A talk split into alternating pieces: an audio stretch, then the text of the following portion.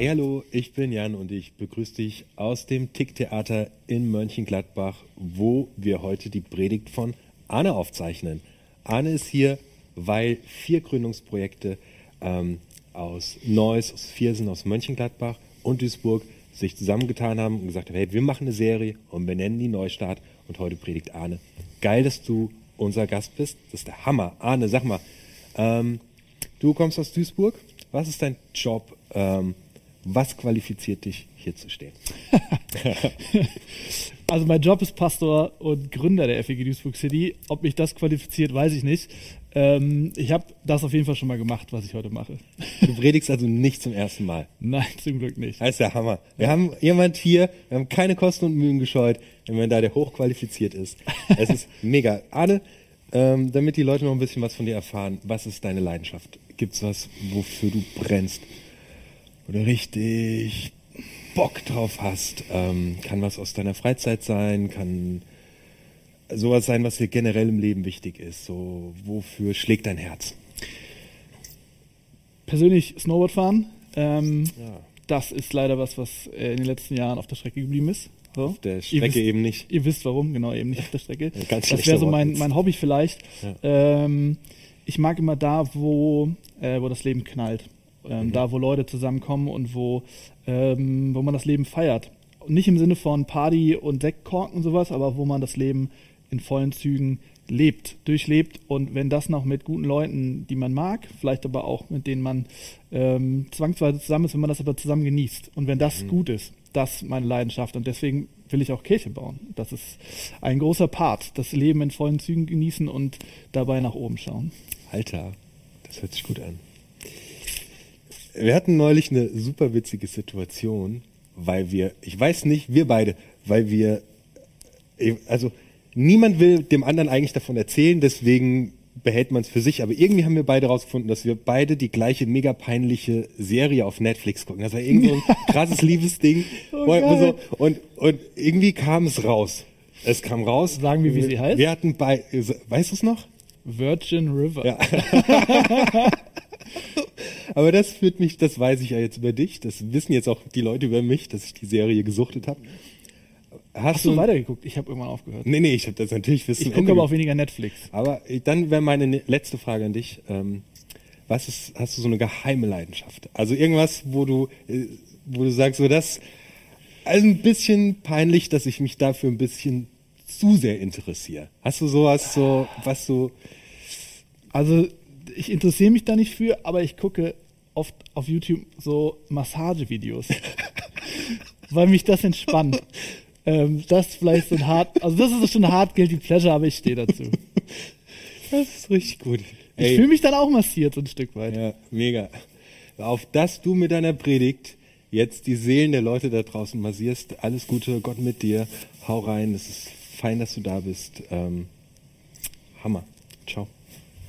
Warte, warte. Eine Frage noch, bevor ich anfange zu reden. Ja. Jan, passend zur Predigt, was inspiriert dich? Humor. Let's go. Danke. Inspiriert sein, im wahrsten Sinne des Wortes begeistert sein, äh, das ist ein passendes Thema für diesen Pfingstsonntag. Deswegen auch die Frage an dich, Jan. Humor inspiriert, Jan. Pfingsten, kurz dazu, ist in der Bibel der Moment, an dem Menschen, die an Gott glauben, an Jesus Christus glauben, begeistert werden, inspiriert werden weil Gott sagt, ich will diese Menschen inspirieren, ich will sie begeistern, ich will ihnen dafür meinen Geist geben, zur Verfügung stellen, in ihnen Wohnung nehmen quasi. Und Gott will, dass nicht nur Jan oder ich inspiriert sind, sondern dass du inspiriert bist. Und darum soll es heute gehen ähm, und warum das mit Neustart zu tun hat. Vielleicht machst du kurz Pause und fragst dich einmal kurz, ähm, wovon du inspiriert bist. Was begeistert dich? Ich bin in den letzten Wochen von ein paar Dingen begeistert gewesen oder habe mich inspirieren lassen. Zum Beispiel ein Buch, das ich angefangen habe zu lesen. In Freiheit dienen heißt das. Ich glaube, das kennst du auch, Jan.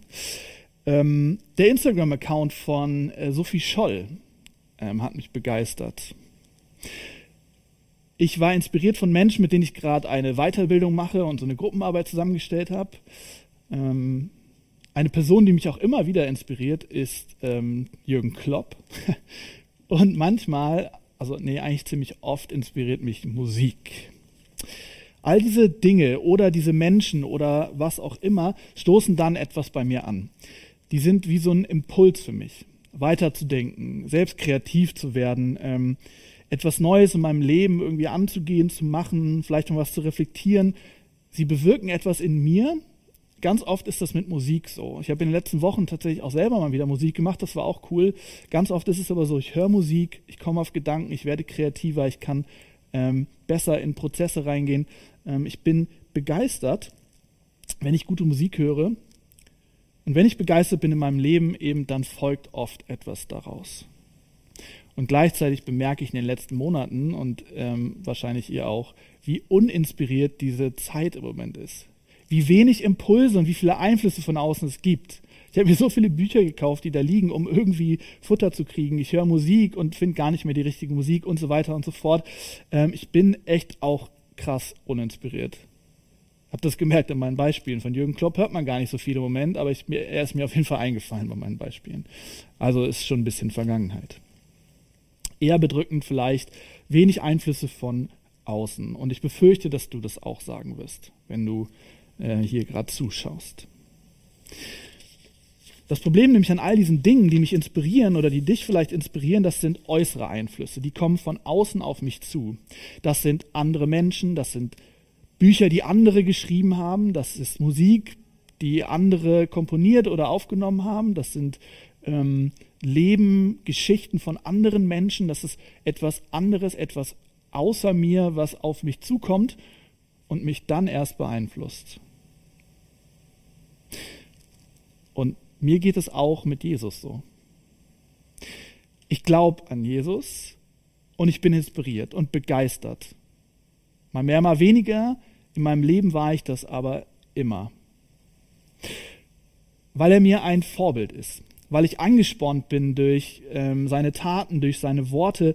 Ähm, ich frage mich in meinem Leben, wie hätte Jesus reagiert in dieser Situation? Was hätte er diesem Menschen gesagt? Was sagt er mir? Wo korrigiert er mich? Wo ähm, hat er mir was zu sagen? Wo kann ich ihm nacheifern? Ich mache das, weil ich an ihn glaube und weil ich daran glaube, dass er die beste Inspiration für mein Leben ist. Warum? Weil ich in Jesus Gott sehe. Aber auch das ist irgendwie ein äußerer Einfluss.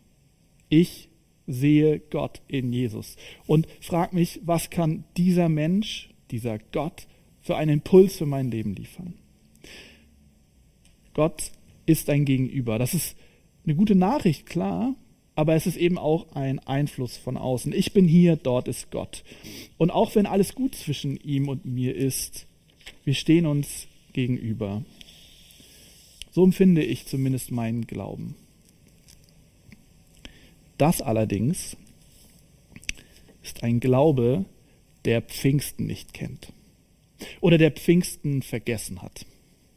Das ist ein Glaube, der vergessen hat, dass dieser Gott nicht nur ein Gegenüber ist, sondern dass Gott ein Gott ist, der in mir drin ist, der in mir Wohnung genommen hat, der bei mir sein will und der bei mir bleiben will, bei dir auch.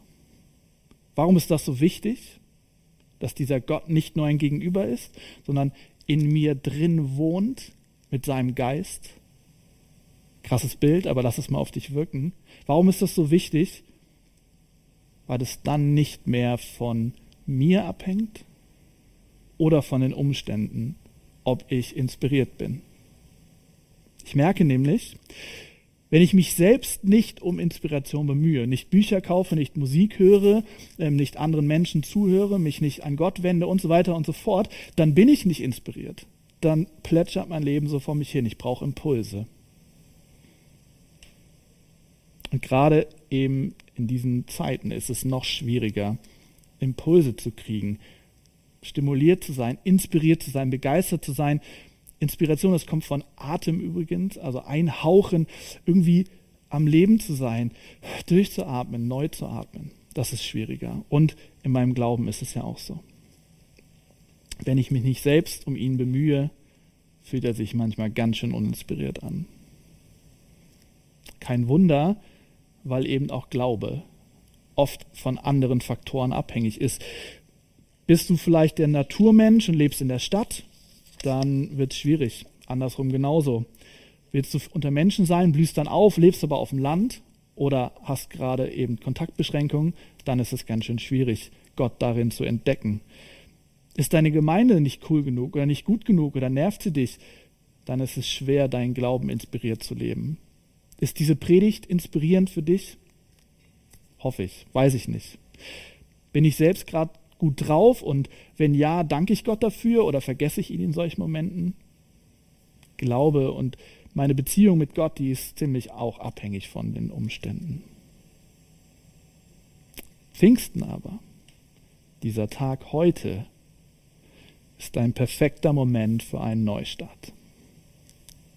Denn ab heute ist Glaube nicht mehr abhängig vom Außen. Ab heute ist Gott nicht abhängig vom Drumherum. Du bist nicht abhängig vom Drumherum, von den Umständen, von deinem Bemühen, von was auch immer, weil Gott bei dir einzieht. Ist er schon, aber vielleicht feierst du es heute noch mal so, als ob es ein Startpunkt, ein Neustart ist.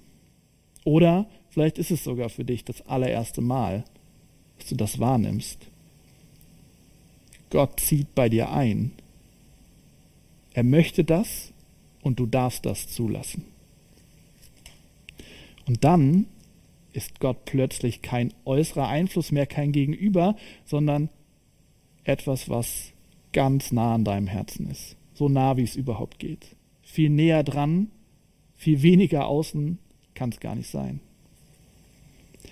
Und dann ist Gott mit seinem Geist eine Quelle für Kraft und Energie in deinem Leben. Egal ob Corona oder was weiß ich in deinem Leben gerade herrscht. Das heißt auch, dass du Gott in dir finden kannst. Zum Beispiel in der Beschäftigung mit dir selbst wirst du Gott finden. In der Fürsorge für dich selbst wirst du Gott finden. In der Ruhe, in der Pause, in dem Außen außen sein lassen, wirst du Gott finden. In der Selbstliebe wirst du Gott finden. Im Selbstvertrauen wirst du Gott finden. Ich sage das ziemlich vollmundig, aber ich bin davon überzeugt. Ich bin davon überzeugt, dass wir Gott noch besser finden, wenn wir nicht immer im Außen suchen und uns im Trubel verlieren, sondern wenn wir ganz bei uns sind, weil Gott ganz bei uns ist.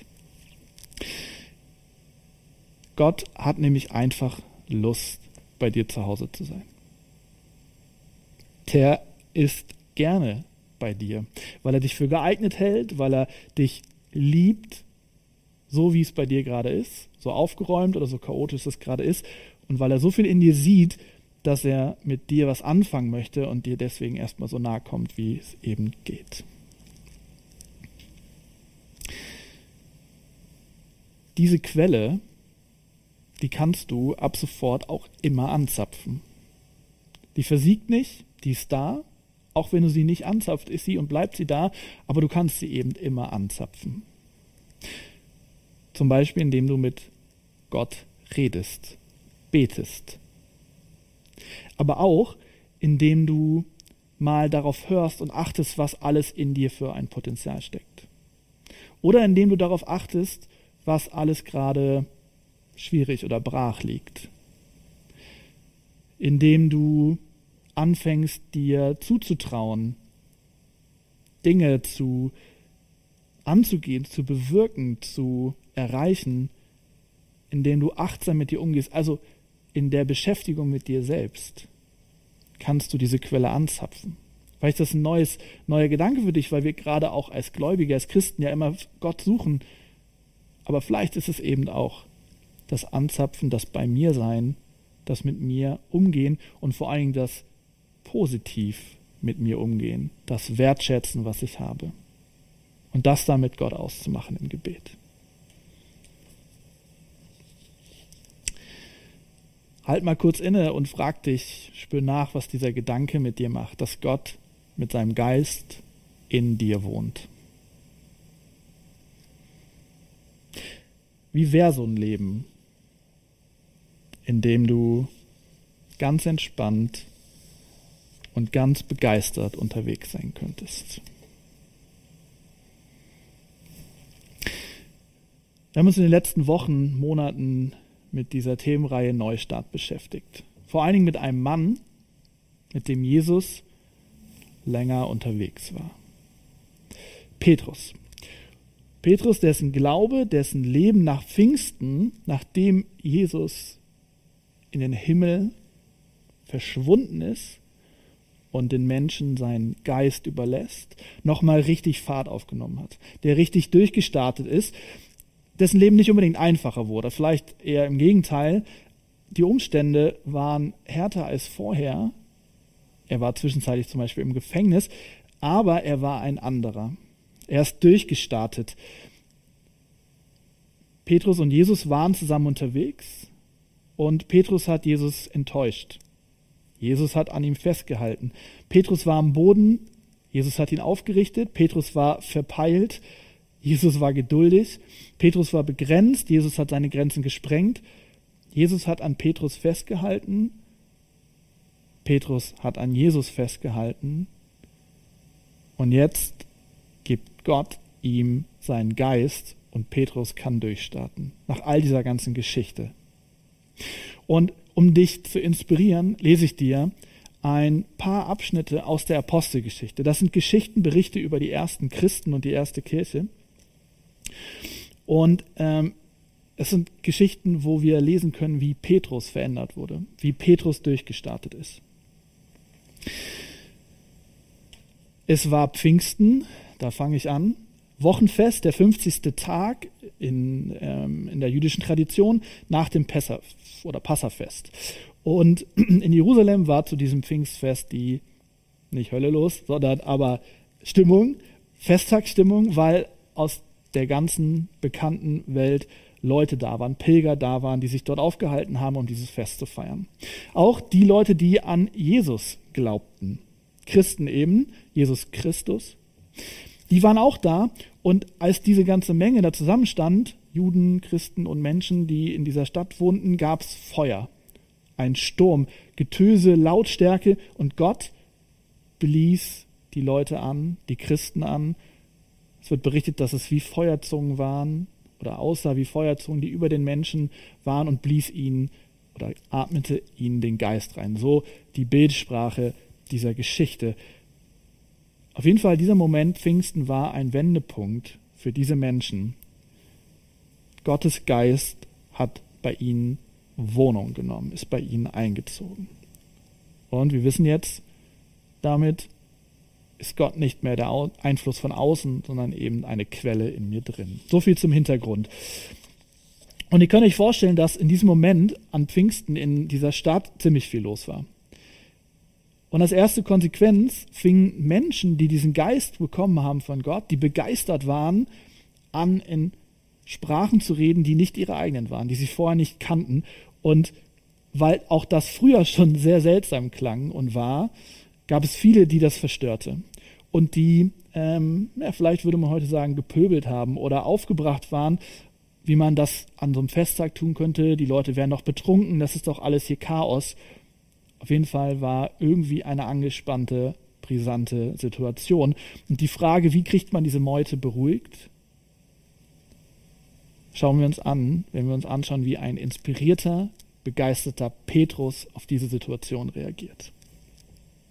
Da trat Petrus vor die Menge zusammen mit den anderen elf Aposteln.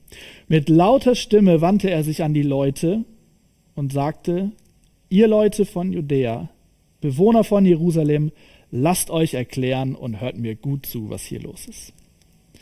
Ein begeisterter Petrus ist mutig. Da ist dieser Mann, der früher zögerlich war, manchmal übermütig, manchmal unzuverlässig, und er tritt auf in diese Meute mit Selbstbewusstsein und Autorität und spricht zu diesen Menschen und sagt, alles cool, ich bin da, lasst euch von mir erklären, was hier los ist weil Gottes Geist in ihm ist. Zweite kurze Geschichte. Mit seinen Worten traf Petrus die Zuhörer mitten ins Herz. Sie fragten ihn und die anderen Apostel, ihr Brüder, was sollen wir tun? Und Petrus antwortete, ändert euer Leben, lasst euch taufen im Namen von Jesus Christus, dann wird Gott euch eure Schuld vergeben und euch den Heiligen Geist schenken. Nicht nur, dass Petrus jetzt den Mumm hat, sich vor die Meute zu stellen und laut und selbstbewusst zu reden, ich merke auch gerade, wie ich laut und selbstbewusst rede. Nicht gut. Auch was er sagt und wie er es sagt, scheint bei den Leuten richtig Eindruck zu vermitteln. Er trifft Menschen ins Herz. Dieser Mensch hat auf einmal ein besonderes Charisma, eine Ausstrahlung, eine Eloquenz, eine Überzeugungskraft, die Menschen verändert, beeindruckt, vielleicht begeistert, weil Gottes Geist in ihm ist.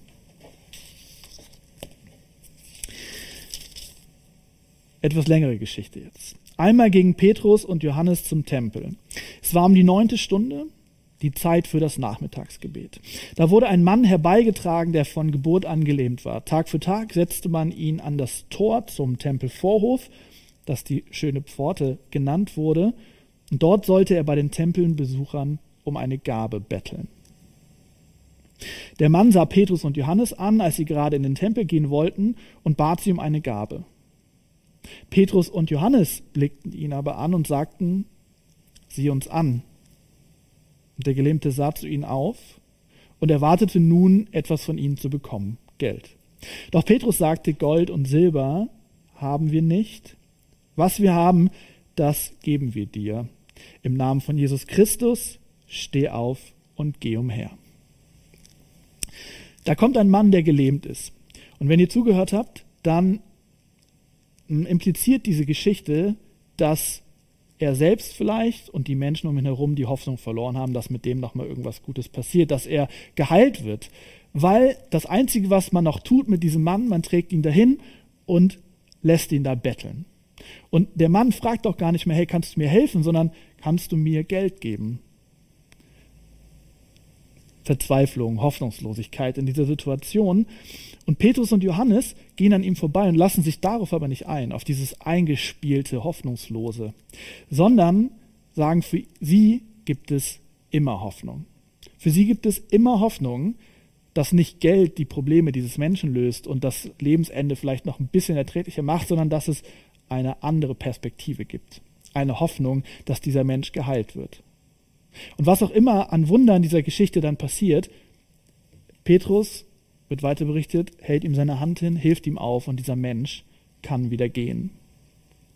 Ein begeisterter Petrus, ein begeisterter Mensch hat eine andere Perspektive aufs Leben. Eine Perspektive voller Hoffnung, dass es nicht irgendwann zu Ende geht und ich nur noch um mein Lebensende bettel, sondern dass ich neu anfangen kann, neu starten kann. Und ein letztes. Der geheilte Mann, gleiche Geschichte, ein paar Szenen weiter, wich Petrus und Johannes von nun an nicht mehr von der Pelle. Das ganze Volk lief zusammen, staunend umringte es sie in der Salomo-Halle, und als Petrus die Leute sah, sagte er zu ihnen, worüber staunt ihr eigentlich? Was starrt ihr uns so an? Dass er umherlaufen kann, haben wir nicht aus eigener Kraft getan. Oder weil wir ein frommes Leben führen würden. Es war der Gott Abrahams, Isaaks und Jakobs. Der Gott unserer Vorfahren, der dies bewirkt hat, damit hat er die Herrlichkeit seines Dieners Jesus Christus sichtbar gemacht. Desselben Jesus, den ihr Pilatus ausgeliefert habt. Ein begeisterter Petrus hat ein neues Selbstvertrauen, weil er weiß, woran er ist weil er weiß, was er kann, aber was er eben auch nicht kann. Weil er weiß, was Gott kann. Weil er weiß, was Gott mit seinem Heiligen Geist in Menschen bewirken kann, die wissen, dass er eingezogen ist, dass er Menschen verändert. Petrus hat ein neues Selbstvertrauen, ein neues Selbstbewusstsein, weil er auf Gott vertraut und weil er weiß, wo seine Kraft und seine Stärke herkommen. Aus ihm heraus weil Gott in ihm ist. Petrus, diese ganzen Geschichten, vielleicht die ganze Predigt dieser Morgen, die Musik, die gleich kommt oder die schon war, vielleicht eine Inspiration für dich. Wahrzunehmen, wie ein Leben aussehen kann für einen Menschen, der mit Jesus Christus unterwegs ist und der weiß, dass dieser Jesus Christus, dieser Gott mit seinem Geist bei dir, bei ihm eingezogen ist. Weil Gott Glaube mit Begeisterung verknüpft hat. Weil Gott Leben mit Inspiration verknüpft hat, damit du voller Vertrauen, Mut, Selbstbewusstsein, Stärke und Hoffnung unterwegs sein darfst. Amen.